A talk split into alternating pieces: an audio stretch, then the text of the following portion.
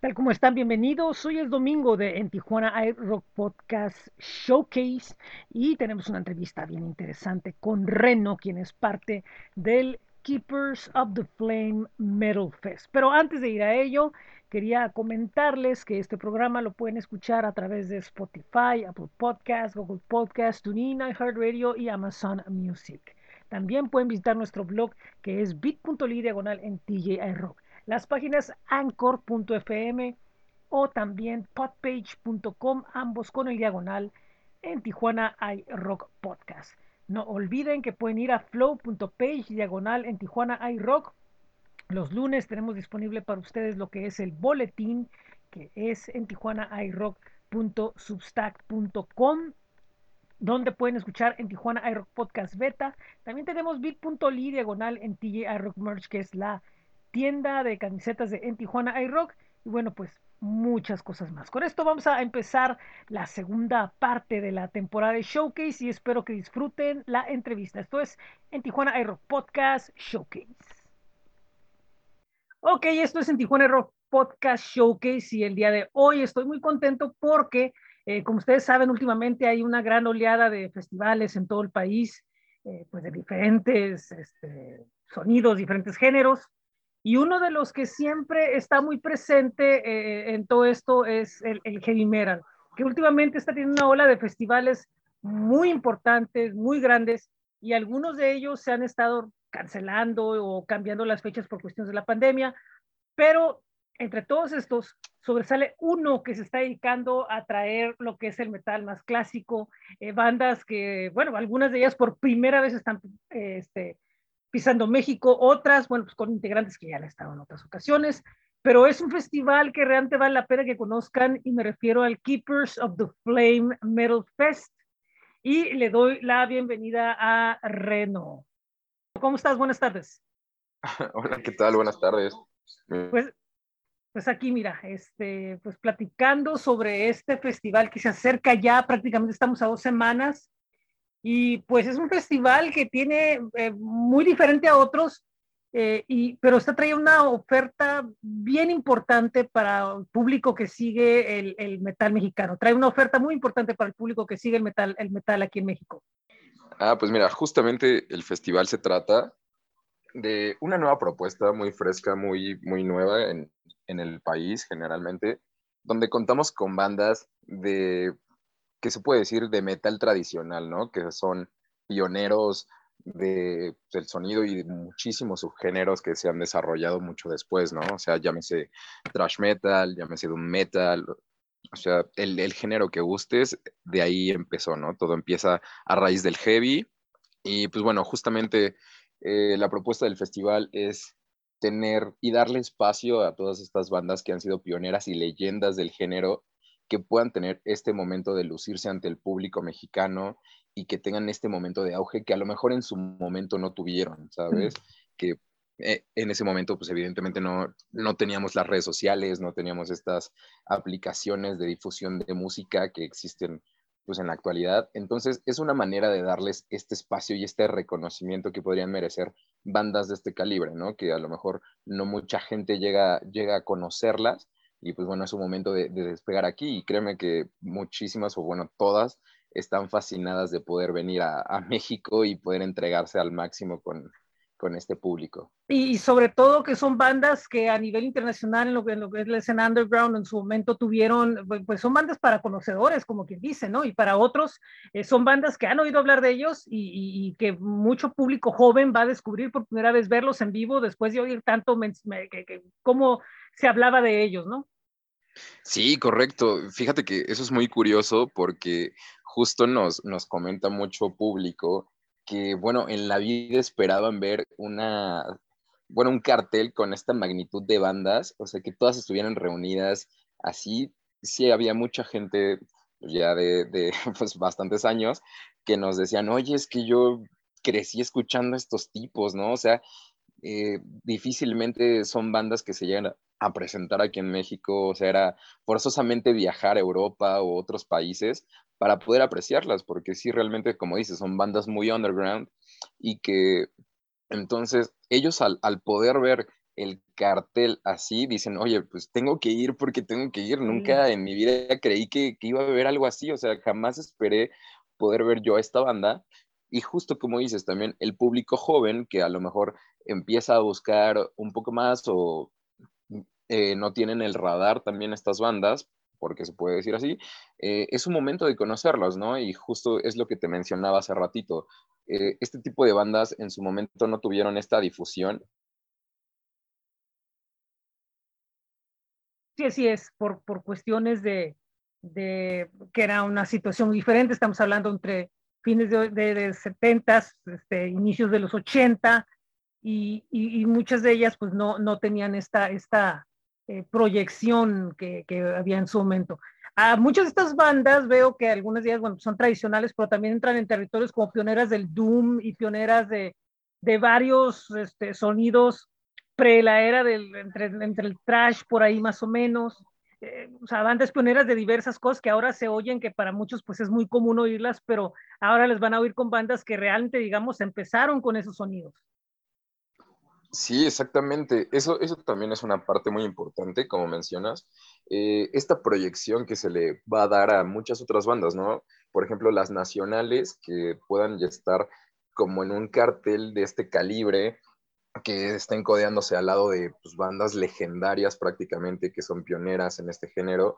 Y pues bueno, toda la experiencia que ahí se puede juntar de ahí y también tener esta parte a, los, nuevos, los nuevos proyectos de bandas nacionales que empiecen a tener ese auge, ¿no? Porque ya pueden, digamos, presumir en, en algún momento así de, pues sabes que ya compartí escenario con estos compas y de ahí, pues vámonos por arriba, ¿no? Ya el destino dirá hasta dónde quieran llegar pero sí, justo eso, y te digo, qué mejor de, de combinar un poco de estos sonidos pioneros y cosas también de esta nueva escuela que viene llegando, ¿no? Con diversísimas bandas también en concepto nacional.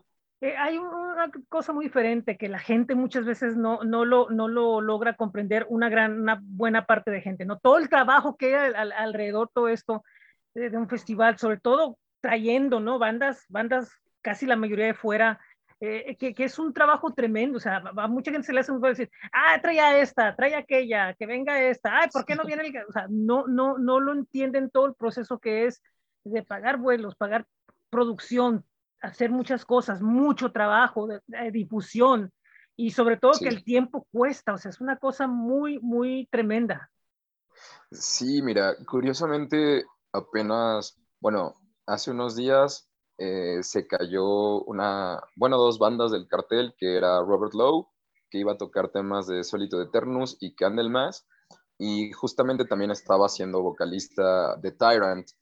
Entonces, pues por cuestiones ahí de logística, Robert Lowe tuvo un tema ahí de, de su pasaporte, creo que se lo negaron y demás, y pues bueno, eh, prácticamente es a nada de, de ya hacer el festival, se cae esta parte y pues siendo vocalista también de otra banda fue como de, oye, ¿qué vamos a hacer? No tenemos vocalista, se buscaron otras tres personas para poder realizar el trabajo, pero todos dijeron, oye, ¿sabes qué? Es que me estás avisando con nada de tiempo, no puedo. Uh -huh. Y es, es, algo muy curioso que incluso lo mencionaba como entre compas, ¿no? Digo, no es nada fácil, eh, como dices, tener la logística de todo este, este evento, este festival, manejar a tantas bandas, como dices, se tienen que manejar muchísimas cosas y dijo, bueno, a veces ni una peda es tan fácil de planear, ¿no? O sí, sea, ni la necesito... tocada más mínima. Sí, claro, te digo, o sea, tan solo una peda, una fiestita de cumpleaños, lo que tú me digas, o sea, es súper complicado, no siempre sale a veces como quieres. Y digo, pues bueno, este no es el caso, pero pues sí, en el entendido de que evidentemente este tipo de situaciones pasan, digo, es también ya cosa ajena a nosotros, no hay algo más que se pueda hacer como por parte de producción y lo único que queda es simplemente como dar la cara, salir adelante y pues bueno, o sea, se buscaron los reemplazos ahí, que evidentemente llegó Luzbel, que va a tener un set especial, llegó Voltax, que va a estar tocando también eh, todo el Fugitive State of Mind, y eh, pues una como super banda que compila muchos eh, ex músicos de S.A. Slayer, el original, eh, de hay que traer, me parece también. O sea, sí, una super banda que también llega ahí. Entonces, listo, se, se buscan esos reemplazos.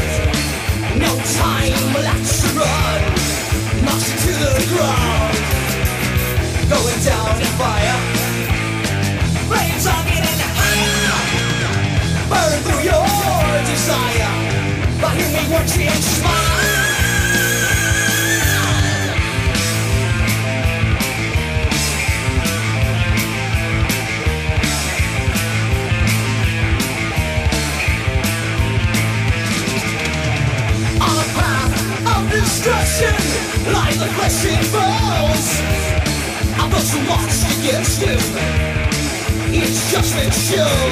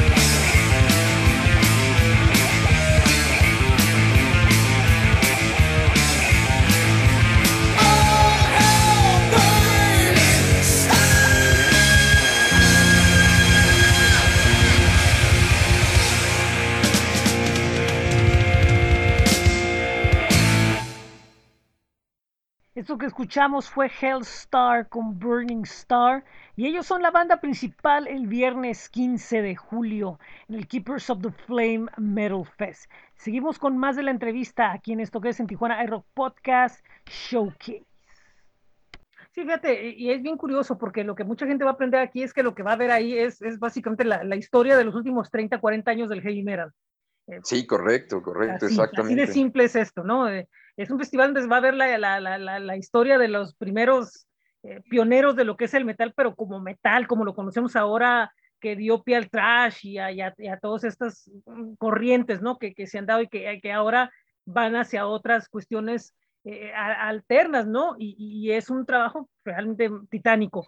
¿Cómo nació? Porque yo sé que tiene que ver un poco con la idea de que, de que, de que, de que en este caso la, la, cabeza del festival pues conoce a todas estas bandas y se ha movido mucho en, en, en trabajar con, en conciertos y trabajar en, en, todo lo que tiene que ver alrededor de la música, pero en algún, ¿cómo fue el momento en que dijo, sabes que hay que hacer este festival porque si no es ahorita no va a ser nunca? Eh, pues fíjate que es, es, muy curioso también eso, porque todo empieza a raíz como de un hartazgo así en general que tenía Alex y otros amigos en común, de simplemente ya no querer ver a las mismas bandas que se presentaban a cada rato, ¿no? Acá en el país o acá en la ciudad también propiamente era como cada año ver a la misma y ver a la misma, o de repente algún festival y que te metieran dos, tres bandas que a lo mejor podrías ver, y pues bueno, te, les daban, no sé, media hora, 20 minutos, y dices, oye, es una banda muy diferente y nada más le estoy viendo media hora, pues no vale la pena, ¿no? Entonces, nace a raíz de esto, evidentemente, como te decía, siempre estaban como viajando a otros países justo por la necesidad de ver este tipo de bandas. Y se les ocurre la idea de, oye, ¿por qué no empezamos a hacer nosotros este tema de un festival que, tenga estas bandas, aprovechando que más o menos tiene contacto con todos ellos, que todos son como amigos, por así decirlo, de Alex?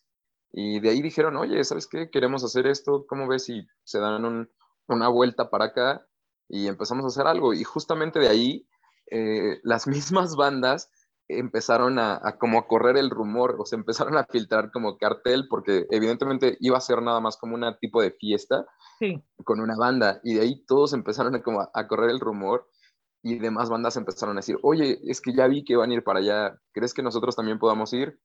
Y de ahí se fue haciendo como esa conexión, así todos empezaron a decir, oye, yo también quiero ir, yo también quiero ir, yo también quiero ir, y se empezó a juntar así ya todos, se empezó a armar el festival para un día, y evidentemente llegó un punto en el que fueron tantos los que ya se estaban apuntando, dijeron, oye, bueno, va, hagamos esto, lo partimos en dos días y ya todos quedamos felices. Una pregunta, la logística del foro, porque yo sé que el foro donde va a ser el HDX Circus no es precisamente, digamos, un, uh, que poner un espacio de 5 mil, de 10 mil personas, ¿no? Sí, correcto. Entonces, uh, es un poquito complicado en un espacio. ¿Para cuánto más o menos personas es el espacio? Eh, más o menos 700 personas es, es, el espacio del HDX. Pero razonable, razonable, más, un poco razonable, pero aún así, ¿no? deja de, deja de, de, de, presentar ciertas características en la logística. Eh, digo por, porque son muchas bandas, eh, porque mucho público más quiere ir del que se está esperando y que se quedó sin boleto o que otros están esperando a ver todavía si sale alguno. Entonces me imagino que eso trae situaciones que, digo, en el mero día se van a ver, pero, pero de anticipadamente piensan, digo, nos hubiéramos sido nada más grande, pero también tiene que ver un poco con, con la demanda que tiene la ciudad por tantos espacios que están ocupados y otras cuestiones.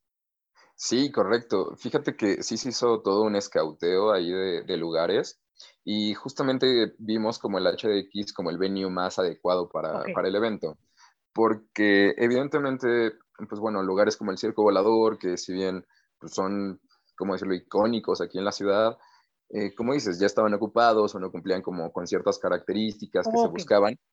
Sí, y aquí evidentemente se vio como un lugar muy profesional, eh, como en la logística, eh, y mucho tenía que ver también en la distribución de cómo es el bar, porque, digamos, este, este evento es único en su clase, entonces eh, es como un lugar muy íntimo, por así decirlo. Entonces, puede, puede tocar la banda, se montan los diversos escenarios y luego ves a la banda pasar ahí como conviviendo entre todos y se suben a, pues digamos, como una, una, especie de primer piso ahí, como un lugar especial reservado, como con acceso VIP. Sí, no, como que todo este tema de, de la logística y del lugar se vio como un lugar adecuado. Y justo también como mencionabas de las personas, eh, también se tuvo que, restringir un poquito, hacerlo un poco más pequeño por temas de COVID. Sí, sí. Porque cuando, cuando empezaba toda esta onda, pues bueno, llegó el COVID, se, se tuvo que aplazar incluso el evento. Y conforme se fueron liberando, digamos, estas normas sanitarias, fue como de, ok, la capacidad máxima como para no estar tan saturados tendrá que ser este número, ¿no? Entonces, de ahí también se planeó porque el lugar fuera ese y que no estuviera con tanta gente y que incluso a pesar de poder meter como más personas, se, se, queda en este número, de igual para no estar como tan atiborrados y evidentemente se siguen las medidas sanitarias, ¿no? Cubrebocas, gel, etcétera, etcétera. No, tiene lógica porque también todavía no hemos salido bien de esto y ahora está reciando un poco más y también se tiene que pensar en esas situaciones, ¿no? Que es otra cosa que la gente tampoco reflexiona, mucha gente, ¿no? No estoy diciendo todos, pero muchos no reflexionan mucho. Ah, es que deberíamos estar así porque para más curata. Es que no se trata de eso, se trata del, del, del, del cuidado que hay que tener conciencia de, porque pues es el contacto entre músicos y, y, público y, y, pues está esa línea pues que no, no, no debe de, de, de pasar, no hemos pasado. Mm, sí, correcto. Y obviamente también yo siento que, que, también de cierta forma el que sea en un foro con esas características también ofrece como que el contacto más íntimo y respeta yo creo que una cierta esencia que tiene old school eh, el festival, ¿no? Que tiene una estética muy, muy ochentera, muy así, inclusive en el, cartel y, todo eso, ¿no? Es una estética que muy poco, que muy, muy, muy, por ejemplo, muchos prefieren poner como que la imagen macabra y, y o colores muy oscuros y acá no, acá sabes que azul y bien como que super póster, super, super bien old school. Inclusive hasta usan a, Con, a Schwarzenegger con Conan, ¿no? La espada, toda esa, esa que se usaba en ese entonces, esa, esa imagen, ¿no? Y, y, y, y, ofrece muchas, muchas cuestiones que dices tú, realmente todo se está manejando súper vieja escuela. Sí, correcto, te digo, justamente basándonos en esta lógica de, que bueno, tenemos bandas pioneras y se basa mucho también en, festivales, por ejemplo, como Keep It True, que siguen una misma línea, o sea, siguen un, cartel así, más o menos como dices, o sea, estilo ochentero, con bandas pioneras que tienen este ruido y que ese es un festival como súper íntimo, porque si te das cuenta, Keep It True tampoco se hace en un lugar como gigantesco, ¿no? Es, es un lugar muy pequeño, sí, es un lugar muy pequeño, y como dices, todo, todo sea como por hacerlo más íntimo. Justo esta parte también hace que el festival sea único en su clase, ¿no? Que tengas esa cercanía, que puedas ver a las bandas, que puedas ver a los mismos organizadores estar ahí y disfrutándolo como cualquier otra persona, ¿no? Hemos dicho desde un principio que realmente este festival es un festival eh, para fans, hecho por los mismos fans, exacto. O sea, es de fans para fans. ¿Y cómo ves ahorita la, la, la, la respuesta en general que, que, ha tenido? Porque yo veo que tiene una respuesta fuerte, sólida, que aunque dicen, órale, y eso también eh, acarrea el hecho de que haya de repente escepticismo y nada, se ve muy, muy, muy, muy así para que sea real y no, es que estos vatos vamos a llegar el día y se van a ir, no va a haber nada, o sea, siempre, lo que siempre sucede, ¿no? Sobre todo tomando en cuenta el calibre que, que, que están presentando, ¿no? Todo, todo, esto, ¿no? Pero que tiene lógica porque así, así va a ser siempre. Sí, correcto. Fíjate que también es muy curioso, pero mencionaba mucho yo también esa parte, ¿no? Como de justamente teniendo un cartel así tan vasto, con bandas increíbles que pensamos jamás poder ver por acá, dicen, oye, tú ves el cartel y dices, no creo que sea posible esto, ¿no? Y más aún siendo una productora tan nueva que pues, realmente no, no, lleva tanto, o sea, hemos hecho algunos toquines nacionales nada más, o sea, cuando se hizo como el Road al, al Keepers, y de ahí en fuera no se ha hecho nada más, ¿no? O sea, Exciter hubo una coproducción ahí y se trajo a Hunt también y ha, ha, sido todo, ¿no? Entonces, de repente también creo yo que infiere mucho esa confianza, esa confianza que tienen las personas y que le dieron respuesta y dijeron, ok, va, me voy a arriesgar, voy a comprar el boleto. Y cuando empezaron a ver que sí seguía y seguíamos promocionando y si seguía haciendo y de repente las mismas bandas decían, ahí vamos a estar, sí vamos, no se preocupen, todo empezó como a, conectarse justamente ahí, ¿no? Pero, pues sí, digo, es muy, es muy difícil, más aún, pues partiendo de que hemos tenido pues muchísimas estafas también en, en cuanto a temas de festivales, sí es complicado a veces, ¿no? Pero pues yo siempre lo he dicho, este tema también es de confianza y pues bueno, créanme que a los asistentes no se van a decepcionar y ahí, ahí estamos, ¿no? En unos cuantos días a ver qué sale.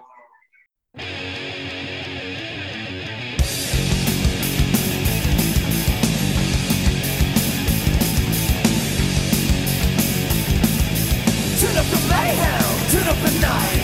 Feeling so crazy, I love to fight. Time to put on studs and leather. Time to go out do some heavy weather. Metal night, live on. Metal night, rock is gone. Metal night, stand proud. Will die.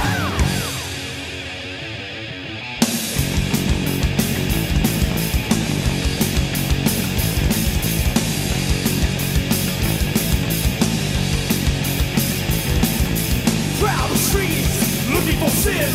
Found my steel, so I'm gonna live. Too many rockers, fools and fools must have fun to break all their bones. Metal nights, live on. Metal nights, rock is gone.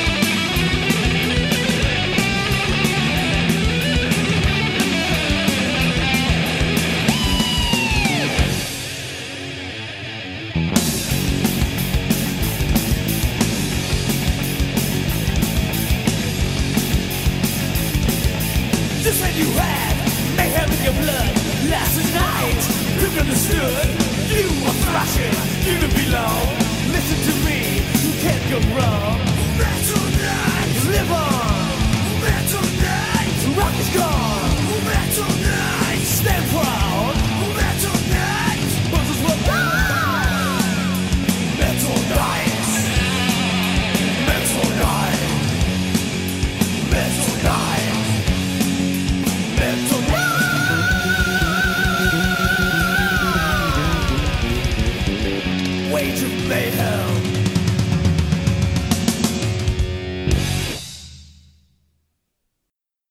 son Nasty Savage, esto se llama Metal Knights y ellos son la banda que encabeza el sábado 16 el cartel del Keepers of the Flame Metal Fest en el HDX Circus Bar de la Ciudad de México. Seguimos más aquí con la entrevista en, en Tijuana iRock Podcast Showcase.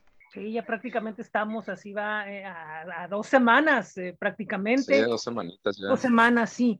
¿Cómo ves el escenario ahorita de, de, de, de, de metal mexicano? Tengo que preguntar porque, porque es porque estás metido en esta organización y, y, te toca tratar mucho con bandas, con gente, con público, con medios, todo eso. Y lo pregunto en relación al festival, eh, porque, porque obviamente pues es una de las tantas opciones que va a haber en este año, va a haber prácticamente en todo el país. Acá vamos a tener, por ejemplo, el Dragón Rojo, por decir algo. Sí. Y, es una cuestión donde de repente, de parecer que nomás ciertas ciudades tenían festivales y ciertas ciudades podrían, podrían eh, albergar ciertas visitas de bandas, ahora de repente en todo el país literalmente hay un festival por, por, ciudad, digamos, eh, por lo menos la capital del estado o una de las ciudades más grandes de cada estado, ¿no? Por lo menos en, en, en 10 estados. Entonces, ha cambiado un poco la situación y ahora ya hay una posibilidad de poder ver a ciertas bandas o por lo menos las bandas, las, las posibilidades que tenga el promotor, porque obviamente pues no se compite contra las contra, contra no CESA o no sé, un sí. o contra un cacique, no sé, no, no sé, va, no, no, no, es la idea, ¿no? Competir, al contrario, es ofrecer alternativas. ¿Cómo ves el escenario ahorita bajo esa óptica? Sí, pues mira, creo que tocaste un tema muy importante al final, que justo el tema no se trata de competir, ¿no? No se trata de monopolizar tampoco la situación y decir yo me voy a apoderar, yo, yo solo voy a traer estas bandas y tuve esto. Creo que sí se ha abierto un poco ese sentido de la unión y incluso curiosamente que mencionas el dragón rojo, Alex también hizo como un, una especie de trato ahí con, con ellos y fue cuando se incluyó a Riot en el cartel del, del, Dragón Rojo, porque justamente se hizo como esa colaboración ahí. Y también hemos tenido como colaboración con, con Martillo de los Brujos, con Beto Astorga, que igual pudimos traer a Glacier, a Hiena también. Entonces también son como banditas que logramos hacer como ese contacto y dijimos, oye, pues sabes qué, mételos aquí, venga. Y curiosamente también veo pues con mucho optimismo, como dices, hay muchos festivales que se han abierto puertas en lugares donde no pensábamos. Por ejemplo, un, un, gran ejemplo ahorita el Dragón Rojo de Tijuana, que bueno, Tijuana es una ciudad que ha tenido bandas legendarias, que ha tenido eh, conciertos épicos también ahí. Eh, por ejemplo, el que me sorprendió también fue Candelabrum, que se va a hacer en León, Guanajuato. O sea, una sede que, oye, nadie, nadie pensaría de, de una sede en León. Y justamente para este tipo de música. Entonces, me, me, agrada mucho el hecho de que se estén abriendo estas puertas, de que se empiece a dejar también de lado un poco, pues como esa especie de mafia que había entre la escena, porque evidentemente creo que los beneficiados al final del día vamos a ser todos nosotros los fanáticos, ¿no? Sí. Entonces, una, una, un gran avance aquí también que, que ha habido sí, en, sí, en cuanto a esta música. Está, está, bien interesante, está bien interesante porque, por ejemplo, mira, acá en Tijuana realmente así, festivales de metal son, eran súper como que los mismos foros, ¿no? Y no había tantos foros. Sí, sí, sí. Pero había sí, movi sí. hay movimiento de bandas. Entonces, prácticamente yo creo que desde que vino, desde, desde 2016, que vino Megadeth, fue que como que se prendieron ganas de que, a ver, ¿qué vamos a hacer? ¿Qué vamos a hacer? Y se dieron los dos fronterizos. Ajá. Primero muy bueno y el segundo, desgraciadamente, no fue exitoso, ¿no? Pero es parte de sí. prueba, fíjate, a pesar de que eran tres días con bandas de Scorpions, lo que quieras, fue, fue le, no le fue tan bien como el de Anthrax, todo eso. no estoy minimizando la calidad de las bandas, pero fue una realidad que alguna razón pasó ahí. Entonces ahora el dragón sí. este, está tratando de, de, entre comillas, recuperar la plaza con festival. Ya hizo el primero, va el segundo. Y obviamente está partiendo de un punto de ciertas bandas y después el que sigue debe de, debe de ser más grande y el que sigue debe de ser más grande. Y esa es la visión que, que, que aquí y también tiene que ver un poco que estamos pegados a San Diego, ¿no? Que eso también ofrece que, no, pues para qué veo aquí si veo allá. Sí. Entonces. Sí, creo que esa, esa parte de ahí como que también eh, pues es navaja de doble filo, ¿no? O sea, como dices, de repente es más sencillo también irse a San Diego, o como también es más sencillo que las bandas de ahí digan, bueno, pues bajamos tantito y también, también se vale, ¿no? Creo que trabaja en ambos sentidos. Pero bueno, como te decía, se ven pues con bastante optimismo, la neta, las cosas que se han ido haciendo, esperemos, como dices, que para la próxima sigan creciendo todavía más, o sea, estas ediciones, que siga habiendo más y más y más y más, y qué mejor, ¿no? Ya de repente tener tantas sedes, que podamos ver muchas más bandas y que se vea también, eh, que se deje de lado eh, la parte de, pues, de, negocio, ¿no? Porque, por ejemplo, algo que se ve mucho en este festival es que también no se hace viéndolo como un afán de negocio, sino realmente viéndolo como de una ayuda para que justo todo el público no tenga esa necesidad de tener que estar viajando para ver estas bandas. ¿Sabes? Y qué mejor que hacerlo en, en, México, que es un país tan neutro, donde evidentemente eh, para las bandas es muy accesible venir hacia México y incluso para mucha gente, viene mucha gente de Latinoamérica, de Sudamérica, y se les hace súper sencillo, así como de, pues, viajamos a México, está muy rápido, está muy fácil, igual de Estados Unidos para acá, o sea, que se aproveche también el beneficio que, que ofrece este, este bello país, ¿no? Oye, va a venir la, la, segunda edición, ya están trabajando en ella. O sea, estoy viendo que están trabajando en ella ya, que no han perdido tiempo en, en, en, reacomodar algunas de las que no pudieron venir, van a ese, otras nuevas, o sea, va a venir con la misma fuerza, por lo que veo. Sí, no, la verdad es que no hemos soltado tampoco casi nada de, del segundo cartel. Hemos ido dando unos cuantos spoilers ahí, pero sí, no, no tienen una idea del calibre de bandas que se vienen también para la segunda edición. Justamente como decíamos, viéndolo como si esto sale bien, la segunda edición debe ser aún mejor, ¿no? Entonces, pues sí, van, van a venir varias bandas, ya tenemos ahí unas cuantas. Está Riot City, está Hunt, está Savage Master, nada, muchas y bueno, igual spoileamos en algún momento con Praying Mantis y otras más. Un, un, ataque canadiense que viene ahí que uf, va, va, a estar muy bueno, va a estar muy bueno, la verdad. Sí, se ve que sí.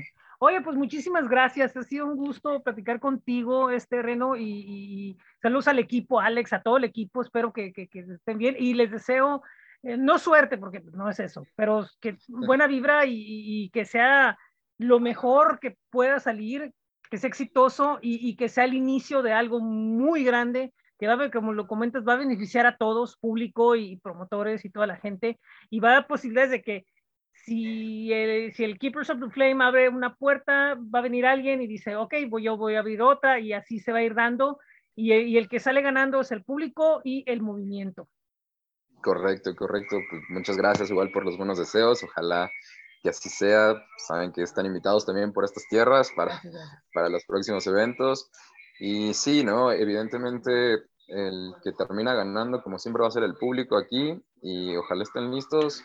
Todos los asistentes los estamos esperando ya un par de semanas para que esto pase. Va a ser una gran fiesta, de verdad. No se lo pueden perder. Eh, todavía pueden arriesgarse. Creo que todavía hay un par de boletillos ahí. Así que por si gustan, no, no se lo pierdan ya. 15 y 16 de julio. Pero, información general, 15 y 16 de julio, HDX Circus Bar en la Ciudad de México.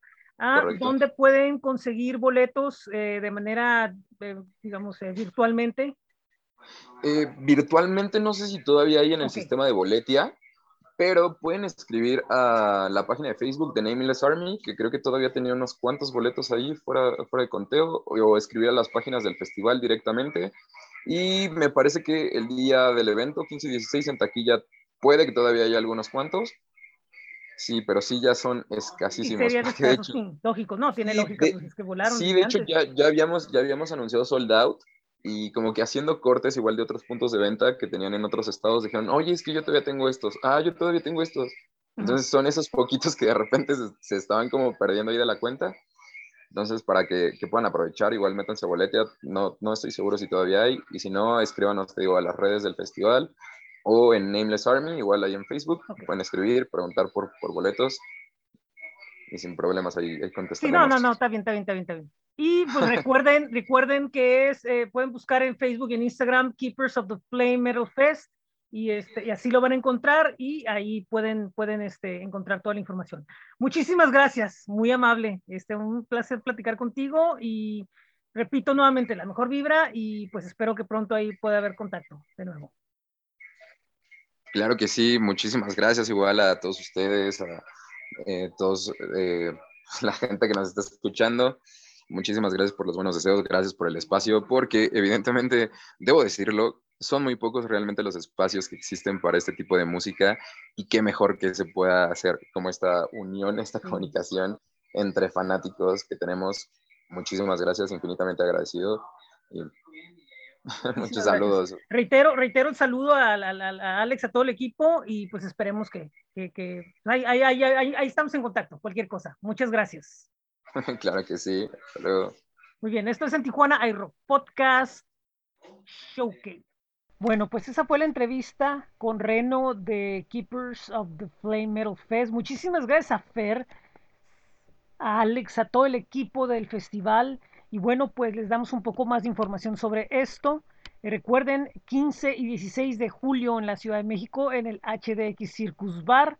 Y bueno, el viernes 15 van a estar Hellstar, Savage Grace, The South Texas Legion con temas de Slayer, Destructor Luzbel con un set old school, Thunder Slave y más bandas. El sábado 16 van a estar Nasty Savage, Attacker, Medieval Steel, Voltax tocando temas de Fugitive State of Mind, Night Cobra, Acero y Metal con miembros de Voltax, Black Mask, Riding y otras bandas más. Recuerden que pueden visitar Instagram y Facebook. En ambos lados pueden encontrar las páginas y las buscan como Keepers of the Flame Metal Fest. También recuerden que pronto habrá información de la segunda edición. Esto es todo. Nosotros vamos a tener un par de programas especiales en estos días que vamos a estar anunciando. Recuerden, mañana lunes es el boletín de noticias de En Tijuana hay rock en Substack. Y los viernes sigue Friday Night Border Crossing. Bueno, los últimos programas porque vamos a entrar a lo que es un receso para tener listos los programas de lo que es la tercera temporada.